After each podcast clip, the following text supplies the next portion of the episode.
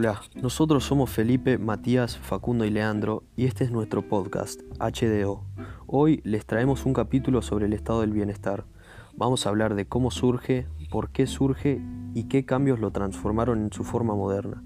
Nos vamos a enfocar en el modelo argentino y explicar algunas ventajas y desventajas implicadas por este modelo. El estado del bienestar moderno tiene sus raíces tan atrás en la historia como el imperio alemán de Otto von Bismarck, en el que se implementaron medidas de seguridad social con el propósito de prevenir una posible llegada al poder por parte de los socialistas. En el Reino Unido se empezaron a ver rasgos del estado del bienestar hacia la década de 1910.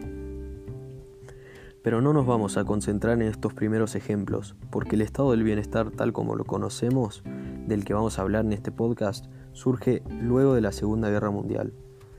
Pongámonos en contexto. Se habían vivido las dos guerras más horribles de la historia de la humanidad y la vida de las personas había estado gobernada por la incertidumbre y el miedo durante la mayor parte de sus años.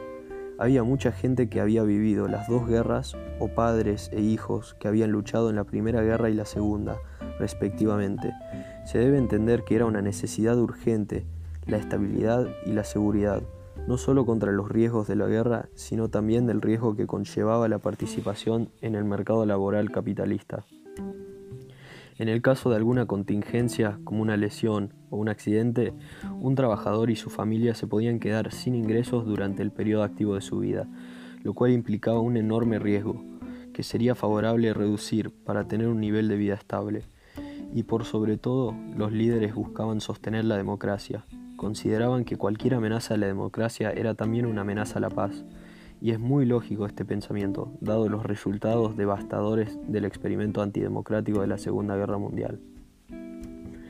Es pertinente tener en cuenta esta defensa de la democracia cuando veamos el contexto en el que surge el estado del bienestar, porque en un sentido se inventó para proteger la democracia. Y te estarás preguntando, ¿qué tiene que ver el estado del bienestar con la democracia? Bueno, la conexión consiste en la situación de las masas, que luego de la guerra y en el sistema capitalista estaban expuestos a la pobreza y la falta de educación. Esto era peligroso, porque una masa desesperada es un grupo de gente que está dispuesto a largarse a las manos de un Mesías, un populista extremista que promete la salvación a, través de medidas radicales. Este tipo de figura obviamente es perjudicial al sistema democrático, esto fue lo que se observó en el ascenso del fascismo en Europa y los líderes mundiales estaban resueltos a prevenir que ocurra de nuevo. Los objetivos del estado del bienestar entonces fueron y son los siguientes. Consolidar la democracia, proteger a los trabajadores contra contingencias, promover la igualdad de oportunidades y garantizar asistencia a sectores vulnerables. La justificación del estado del bienestar implica que existen ciertos derechos que el Estado debe garantizar a sus ciudadanos y aunque esto parezca algo obvio y totalmente razonable hoy en día, en su momento constituía un avance enorme en la concepción del Estado y su rol en la sociedad y la economía. El estado del bienestar permite la desmercantilización de la fuerza laboral, con el trade-off de un aumento en el gasto público. Esto quiere decir que la unidad de trabajo o el trabajador deja de ser un bien intercambiado en mercados competitivos e integra a aquellas personas incapaces de participar en dichos mercados por ser menos valiosos en términos de costos contra beneficios para la firma. Estas personas pueden ser, por ejemplo, las mujeres, que deben retirarse de la fuerza laboral durante un periodo para criar a sus hijos, o los discapacitados, que no son tan productivos como para justificar su empleo en un mercado competitivo. También involucra apoyar a aquellos que no puedan trabajar debido a contingencias como lesiones o despidos. Todo esto implica una pérdida de eficiencia económica, y es el Estado quien subsidia esta pérdida. Idealmente, el estado del bienestar se concibe con la intención de redistribuir los bienes de manera equitativa, mejorando las condiciones de los de abajo al mínimo costo para los demás. Obviamente, muy rara vez la práctica refleja la teoría, pero ese es otro debate. El estado del bienestar tiene tres modelos, según el sociólogo danés Gosta Esping Andersen, muy destacado en la literatura acerca de este modelo. Los tres distintos tipos de, estado de bienestar que reconoce son el estadounidense o liberal, el europeo o conservador y el escandinavo o, o socialdemócrata. No vamos a entrar en detalles sobre cada una de estas interpretaciones, pero está bueno tener en cuenta que hay diversas formas de interpretar el estado del bienestar, como en Argentina, que presenta un interesante caso.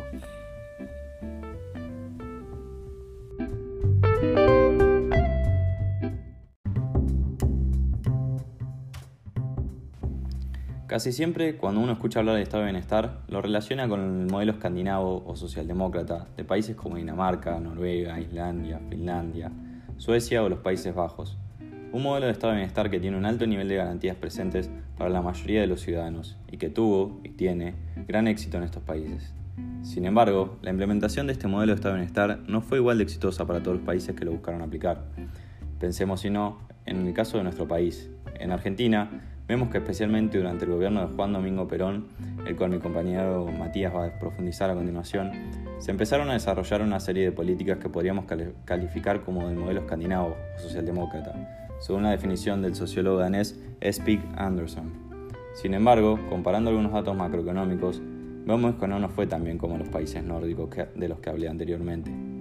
El coeficiente de Gini, que mide la desigualdad, con el cual 0 es igualdad de ingresos absoluta y 100 es total desigualdad, Argentina se encuentra con 41,4 puntos, mientras que Noruega están en 27 puntos. Y lo mismo lo vemos con la pobreza, donde en Argentina es del 40,9% de la población total según el INDEC y en Noruega es solo del 12,9% de la población según el Banco Mundial.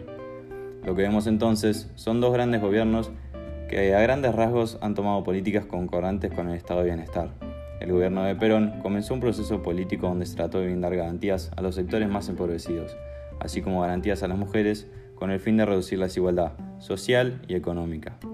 Vamos a ver ahora más en profundidad cómo fue el proceso con el que se desarrolló el estado de bienestar en nuestro país.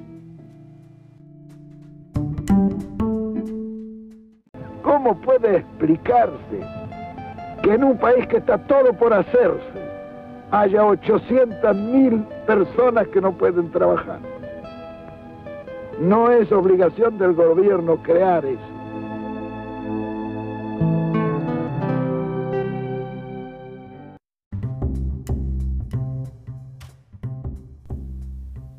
Primer mandato de Juan Domingo Perón se realizaron una serie de reformas en las cuales se implementaron distintos derechos que buscarían crear un modelo de estado de bienestar. En 1947, Perón declaró distintos derechos que posteriormente serían incluidos en la Constitución Nacional por medio de la reforma de 1949. Dentro de estas reformas peronistas se encuentra el derecho a trabajar y a trabajar en condiciones dignas, el derecho a una justa distribución, el derecho a la capacitación laboral, el derecho a la salud, al bienestar, a la seguridad social, a la protección de la familia, al mejoramiento económico y a la defensa de los intereses profesionales. María Eva Duarte esposa de Perón, por su parte, creó en 1948 la Fundación Eva Perón. Esta fundación tenía como propósito mejorar la calidad de vida de todas las personas. Gracias a esta fundación, los sectores más marginados de nuestra sociedad lograron disponer de derechos y garantías que antes no gozaban. Por ejemplo, miles de mujeres pudieron insertarse en el mundo laboral. También es el caso de miles de niños que recibieron apoyo estatal para asegurarles una educación o el caso de miles de personas mayores que fueron trasladadas a hogares para ancianos creados por esta fundación. Además, se les proveía alimentos y viviendas a aquellas personas que más lo necesitaban y se mejoró la salud pública al crear miles de camas para distintos hospitales públicos. En ese mismo año, Eva Duarte declaró los derechos de la ancianidad, en donde se busca proteger la integridad social de las personas mayores. Estos derechos incluyen el derecho a la asistencia, a la vivienda, a la alimentación, al vestido, al cuidado de la salud física y moral, al esparcimiento, al trabajo, a la tranquilidad y al respeto. En 1950, Perón dictó las 20 verdades peronistas.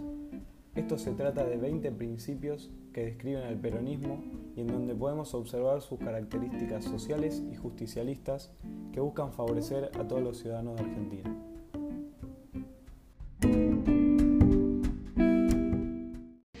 Como doctrina económica, el justicialismo realiza la economía social, poniendo el capital al servicio de la economía y ésta al servicio del bienestar social. Como doctrina social, el justicialismo realiza la justicia social, que da a cada persona su derecho en función social.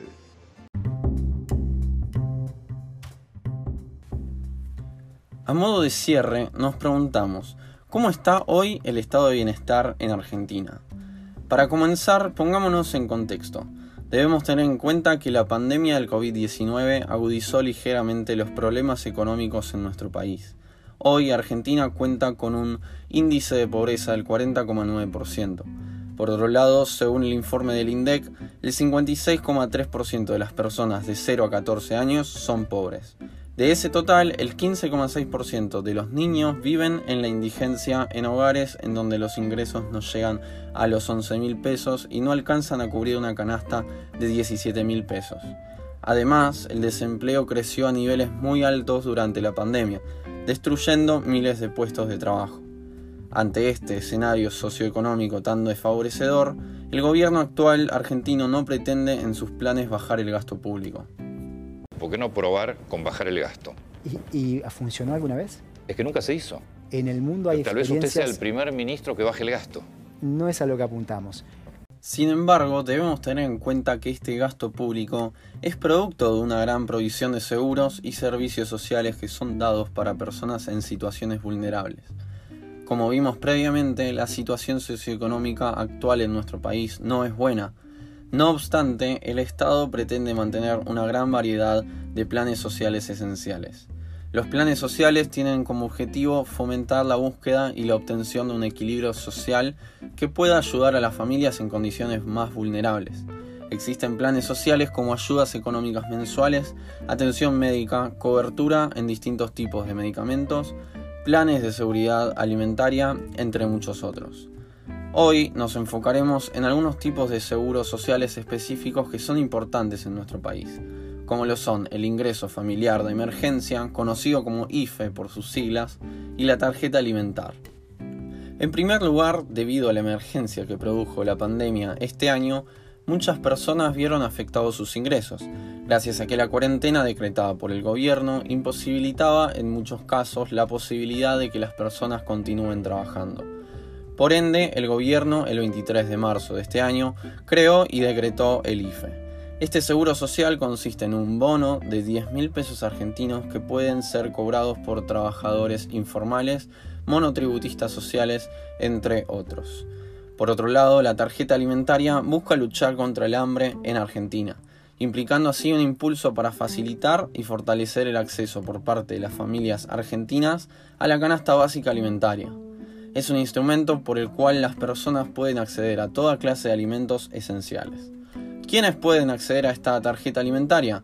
Madres o padres de hijos e hijas con edad igual o inferior a los 6 años que reciban la asignación universal por hijo, a su vez mujeres embarazadas con no menos de 3 meses de gestación que cobren la asignación por embarazo y personas con discapacidades certificadas por los organismos competentes que cobren la asignación universal por hijo. La idea en esta parte del podcast, a modo de cierre, era mostrar casos puntuales donde el Estado argentino en la actualidad sigue generando y garantizando distintos tipos de seguros sociales, sobre todo para las personas a las cuales más afectó la pandemia.